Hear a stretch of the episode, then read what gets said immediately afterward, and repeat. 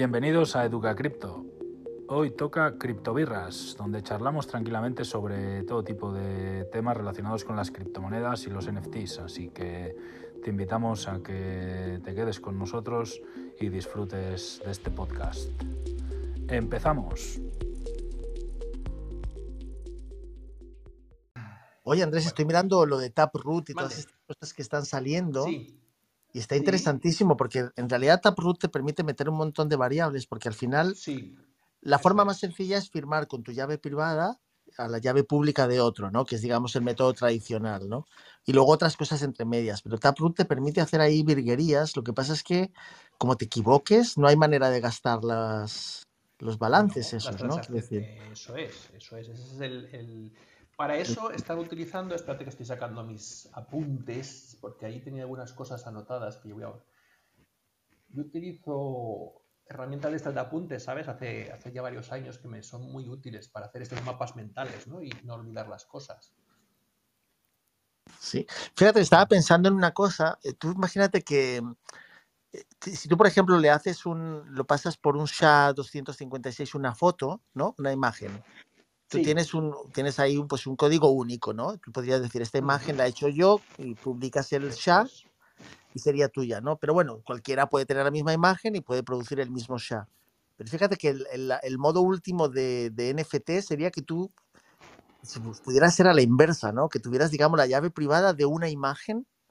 Claro. claro, Eso sería una pasada, pero no pero eso existe. No, no existe.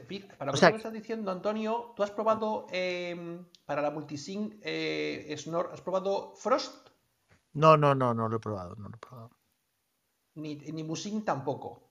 No. Porque yo creo que Frost, mirad lo que es como si, como si fuera em, eh, frío, ¿no? Esto de. Sí, sí, ¿cómo se como. No, F- Frost. F-R-O-S-T. Sí, como, Pues como escarcha, yo creo, ¿no? Claro, son fuera de cadena, pero te permiten, ¿vale? Te permiten de alguna forma, yo creo que asegurar la transacción para que, para que aunque te equivoques, tú o sea, no aunque te equivoques, sino que lo que tú decías, ¿no? De que de poder utilizar las, las no gastadas, ¿no? Los, los, los UTXO finalmente, ¿no? Pruébalo o sí, sí. investigalo. Yo no, lo- no he tenido tiempo, no he tenido tiempo de hacer nada de eso, la verdad. Lo dejé aquí apuntado, ¿vale? Para Sí, estoy, llevo, llevo varios días probando cosas por- para ver con el tema del Taproot, la Lightning Network y todo esto para, para ver. La Claro. verdad que tiene, tiene, que... ahí, dime, dime. Dime. Díganse ustedes. Bueno, eso, que finalmente el Taproot dijimos que te permitía, entre comillas, llegar a un nivel de programación bastante avanzado para lo que, para lo que es Bitcoin, ¿no? O sea, te- puedes jugar muchísimo con él, seguro.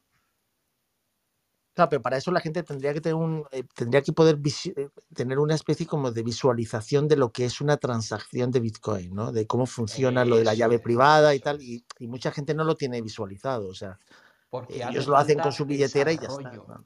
Claro. desarrollo visual que permita ayudar a las personas a construir transacciones dentro de Bitcoin de forma mucho más intuitiva Claro. No, porque Taproot la... en realidad, tú ya lo sabes, ahí permite, digamos, hacer virguerías, incluso, sé, los claro. famosos NFTs y tal, meter algo ahí dentro de la transacción que solamente tú sabes. Y no sé, está, Antonio, está interesante, está interesante, está interesante. permitir a la gente que desarrolle, invertir en el desarrollo. Le hace falta, sigo insistiendo, le hace falta muchísimo a Bitcoin, que con lo que ya tiene, yo creo que, como tú dices, se le puede sacar mucho más jugo. Lo que pasa que, claro, no sale a cuenta. Ese es el problema. Ya, pero bueno, ya sabes mi visión. Yo no, no creo que Sí, sea sí, sí, sí, necesario. pu- Puede ser adicional. Eso es como si. Eso es, yo siempre lo intento Bueno, es valor, es valor añadido, Antonio, No, pero bueno, eso es como si pillas un billete de 100 dólares y haces un castillito. Pues vale, queda muy bonito y lo puedes vender como obra artesanal si haces, ¿cómo se llama? Papiro- papirografía, ¿no?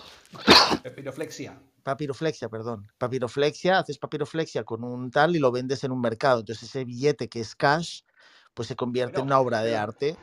Pero no quiere decir en que la, el, ana- bi- en la analogía de que el dinero digital, ¿vale? Es un poquito mejor que el dinero, vamos a llamarlo analógico. Y entonces ese poquito mejor es ese valor añadido que te permite hacer alguna cosilla extra, ¿no? No tampoco tenemos que ser tan puristas, Antonio.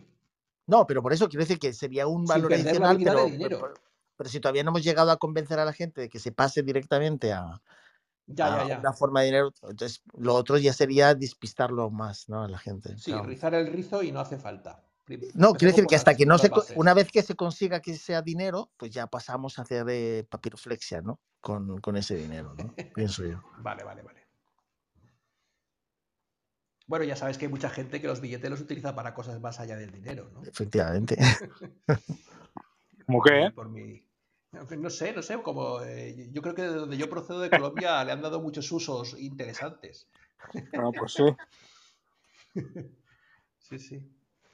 Bueno, eso dicen que muchos de los billetes está, le han dado ese uso. No sé si se hizo un estudio por ahí, se encontró trazas en la mayoría de los billetes. Efectivamente, efectivamente. Hay quien dice también que es adrede para el poder, para, para que, la, que el dinero de alguna forma sea fácilmente pillado en las aduanas, ¿sabes? Por los perros que lo olfatean Ah, todo. pues mira, eso no había oído yo. Pues sí, sí. Yo se lo he escuchado a alguna persona que trabaja en aduanas, además. Joder, el que no corre vuela aquí, macho. Tampoco tengo la certeza, ¿eh? ¿Qué tenemos en la actualidad? Zuri, Perchot, Gaizka, ¿tienes algo nuevo Yo, bajo el sol? yo poca leche por aquí. Poca actualidad. Está triste el día, está rojo. La verdad que sí, ¿eh? La verdad que sí. Los días rojos son días tristes, ¿eh? A no ser que tengas mucho dinero. A ver, he estado. 43,800. Pues sí, cuando cae Pues así sí, Bitcoin, cae el portfolio y, y me cago en Dios. Lo que había subido en unas semanas se te va al garete, ¿eh? Estoy pensando en meter a trabajar BTCSTs. Andrés, ¿qué ibas a decir? Que no te dejamos hablar. Eso, os te- os voy a pasar por el avioncito. ¿A quién se lo paso? ¿A Gaika? Un, un link, a ver si. A ver. Mándale, mándale a Garchot que yo ando, ando en el coche todavía. Ah, vale, perdona. Se lo mando a Garsot entonces. Tranqui, tranqui. Eh, un link. Otra cosa, es que lo, hoy. otra cosa es que lo ponga, pero tú mándamelo. Venga, te lo pongo. No, otra cosa es que lo ponga Son yo. españoles también. ¿Vale? Me ha parecido interesante. No les conocía para nada. Me los han mencionado hoy, he tenido que hablar con ellos y tal. Es- Em, Esto lo he visto yo en algún sitio hoy. Pues esta gente. A mí me lo han mandado los de Criptoplaza, que nos van a entrevistar estos días. Puede ser que lo haya visto ¿Dónde? ahí. ¿Dónde me han spameado esto a mí? Bueno, porque esta gente sacan un token ahora. Que en estos días lo van a una preventa. Bueno, no sé si preventa se puede decir, no lo sé exactamente. ¿Vale? Tampoco lo he mirado tan- tanto. A mí es porque una persona que conozco quiere utilizar su tecnología, ¿vale? Entonces, eh, teníamos algunas preguntas y he hablado con ellos acerca de ello, de esa tecnología. Esto lo he visto en algún sitio. Es por si, por si eso, si queréis echarle un vistazo, aquellos que sabéis más de esto de las preventas, de los ICOs y todos estos rollos. Em, por si De os- preventa sabe interesa. Gaiska bastante. Por si os interesa. Estamos a la par. Suri, estamos a la par. Bueno, yo estoy algo peor en esa, sí. No sé dónde lo he visto, te lo juro. Les he comentado, les he comentado de venir a contarnos su proyecto y tal. No están muy por la labor porque yo creo que no están muy acostumbrados. ¿Vale? Pero bueno, eh, mantenemos las vías, ¿vale? De comunicación con ellos. Eh, Esto es una API o algo, ¿no? Sí, es una. mm, Se se podría decir que es una Layer 2. ¿Vale? Es una API agnóstica. Ellos dicen que son agnósticos de las, de las, de, de las, las blockchain y las DLT y tal. Es decir, se montan por encima y te permiten de alguna forma crear tu herramienta sin estar pensando en la blockchain exactamente para que la que vas a montar, sino que digamos luego ellos se encargan por debajo de currárselo con, con, con la que sea más apropiada o con la que sea, o con varias a la vez, también podría ser. No me han parecido ni tan mal, me ha parecido interesante. Tengo, tengo que seguir mirándolo más, ¿eh? No, tampoco le he dado Espera, espera, muchas vueltas. eh, Emilio Están trabajando, están trabajando así fuerte, fuerte con Lidl ahora mismo, por ejemplo. Lidl está haciendo un proyecto muy interesante con ellos de- en este sentido. Que es por donde la persona que me lo comentó los ha conocido, a través de, de- los desarrolladores del, del Lidl. Mira cómo me sonaba tú. ¿Dónde lo has visto? El 24 de septiembre de 2021 en el grupo de WhatsApp lo puse yo. Mira, espera. ¿Tú?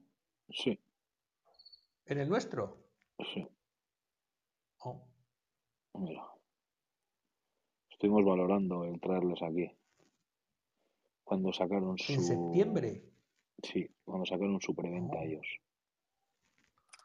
Fíjate. Sí. Y al final, al final les contactamos.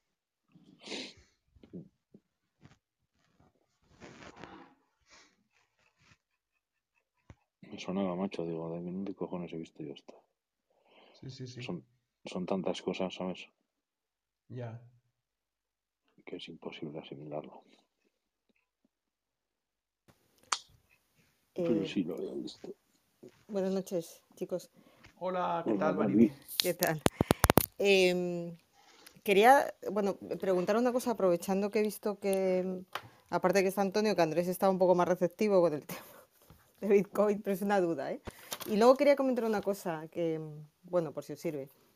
Em, eh, quería preguntaros si sabéis, eh, la sidechain esta de RSK, que se supone que en teoría permite eh, hacer, implementar smart contracts en, en Bitcoin, si, si realmente se usa o no, o si da esta posibilidad, eh, si, si se está usando, que es que no sé, mm, no sé, no, no- no sé cómo está el tema o no sé si realmente se le está dando utilidad.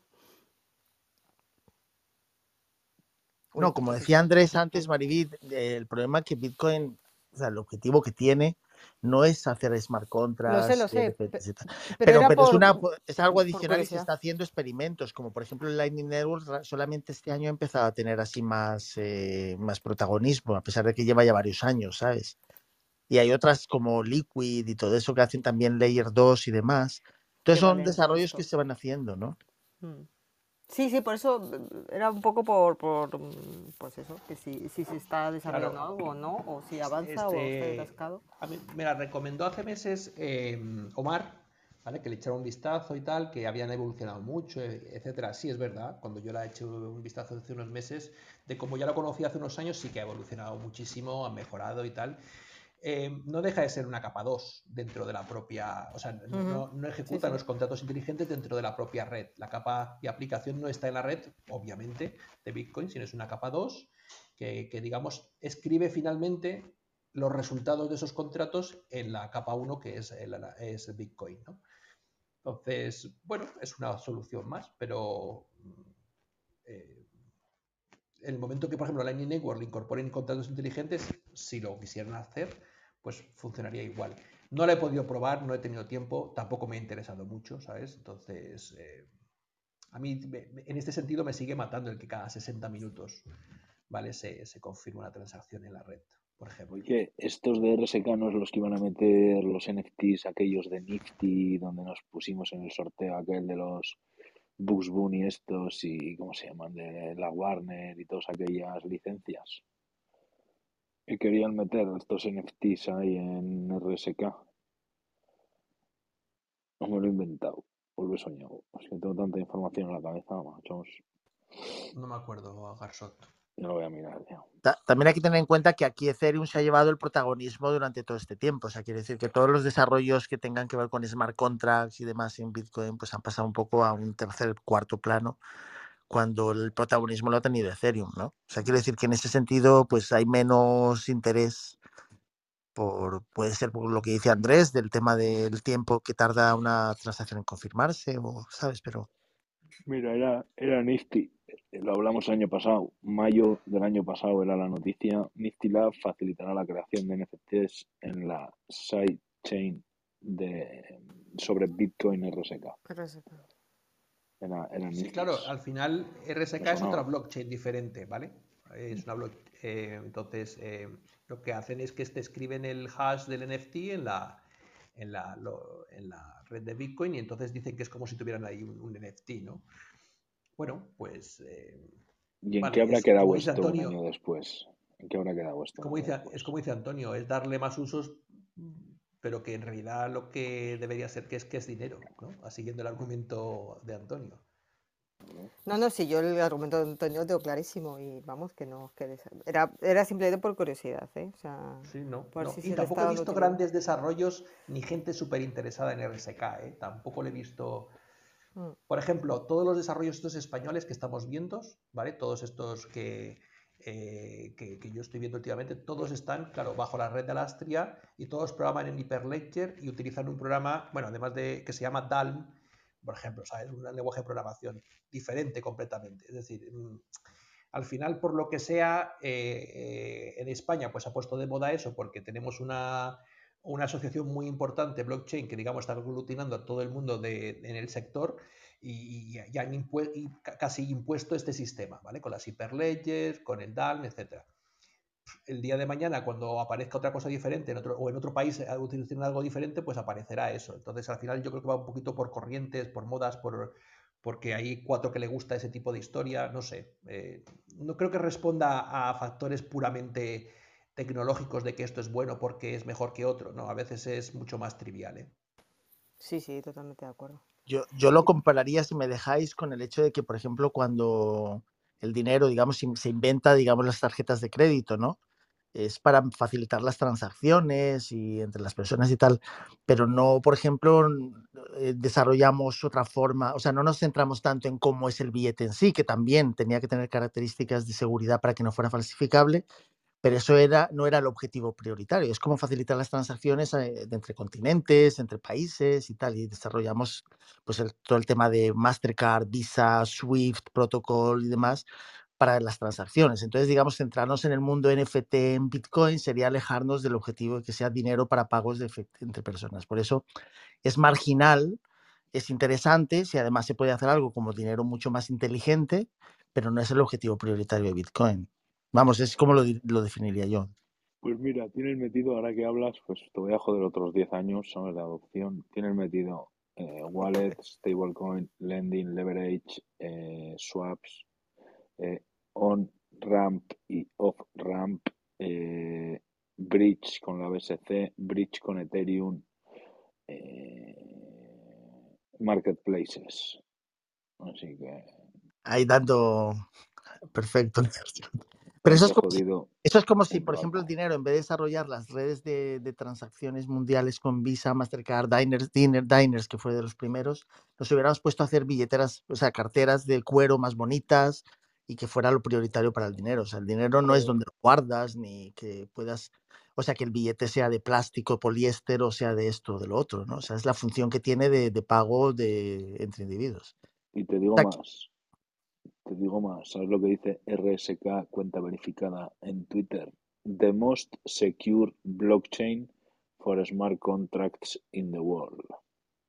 Pero eso, pero Garchot, eso es seguir una moda. O sea, quiero decir que la gente que está confundida, como desecha la posibilidad de ser el dinero, pues entonces se dedica a hacer la cartera de cuero más bonita y el- lo más pintoresco del mercado para vender otras cosas que son diferentes, ¿sabes? Bueno, Ya, Pero vamos, están, que yo entiendo, yo entiendo que esto suceda, ¿eh? O sea, que ya te he dicho, si me añades 10 años más, pues 10 años más añadiremos, ¿no? Pero 10 años nos han jodido estos, ¿eh? Nada más ver la sidechain esta, yo creo que nos han jodido 10 años.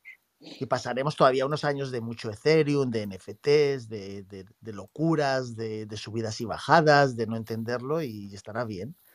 Pero Bitcoin no viene a ser eso, ¿eh? viene a ser el dinero, o sea, viene a ser no la capacidad de... lo que Sí. no entiendo es cómo utilizan eh, MetaMask.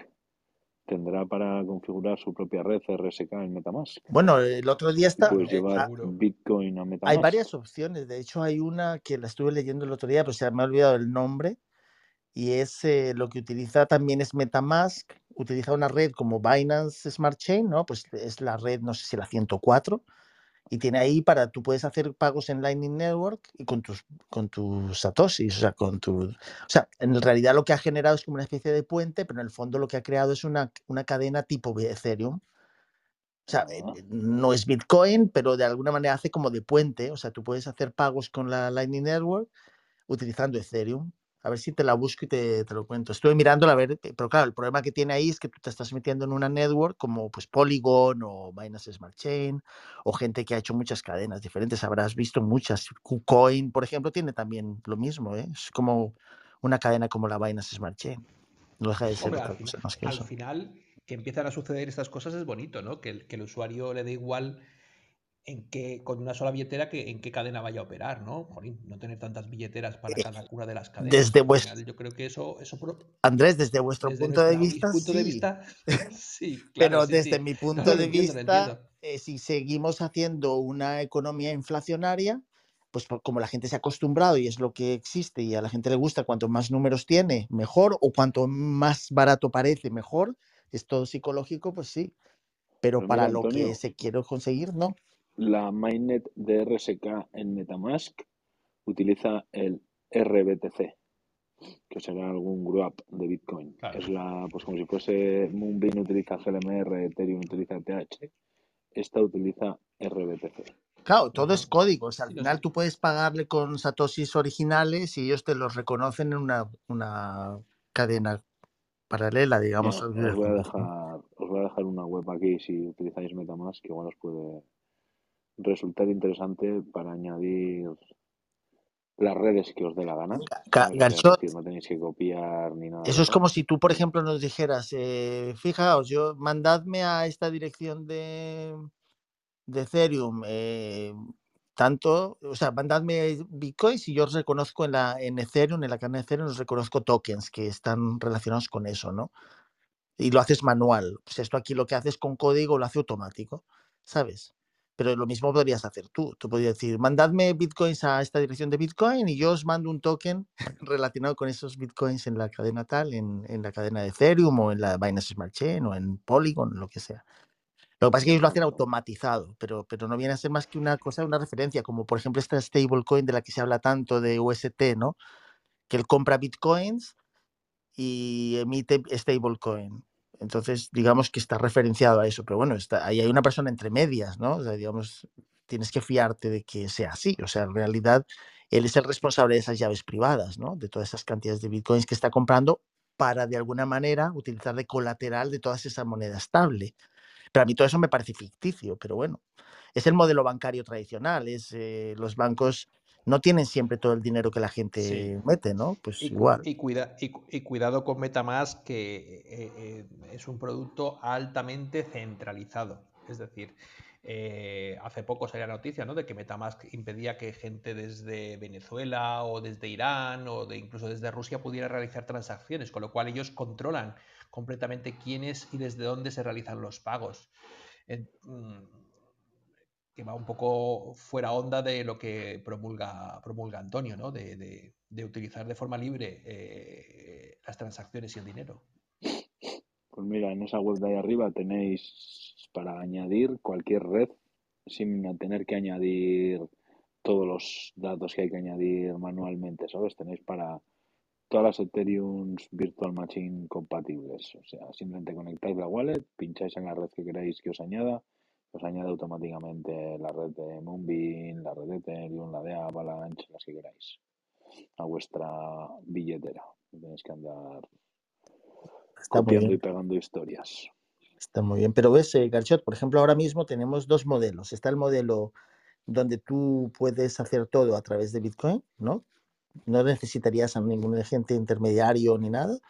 O los modelos que están un poco intentando replicar el modelo tradicional de Scrow, ¿no? O sea, cuando tú compras a un tercero y hay uno entre medias que todos confiamos en él, ¿no? Y, y, pues es, digamos, está utilizando el modelo Scrow en casi todo. Lo que pasa es que utilizando blockchains, eh, utilizando proyectos, gente, empresas entre medias, ¿sabes? Las stablecoins son eso, es como una especie como de, de pasarela donde alguien dice que tiene, ¿no? Todo ese dinero para, para que po- poder hacer operaciones en Bitcoin, no como las hacíamos antiguamente con transferencia bancaria directa, sino utilizando como una especie de puente para hacer la transacción y luego volver. Pero fíjate que todo eso, lo que hemos hablado en otras salas, o sea, lo que significa es que estamos utilizando como cajeros automáticos es, que no tienen fin. O sea, deberían poder decir los exchanges, oye, que se me ha terminado el dinero. Debería poder decirlo, ¿no? Pero aquí nadie te dice se me ha terminado. Se supone que lo tiene infinito. Pero eso no puede ser así. O sea, la liquidez que tú otorgas se tiene que terminar por algún lado.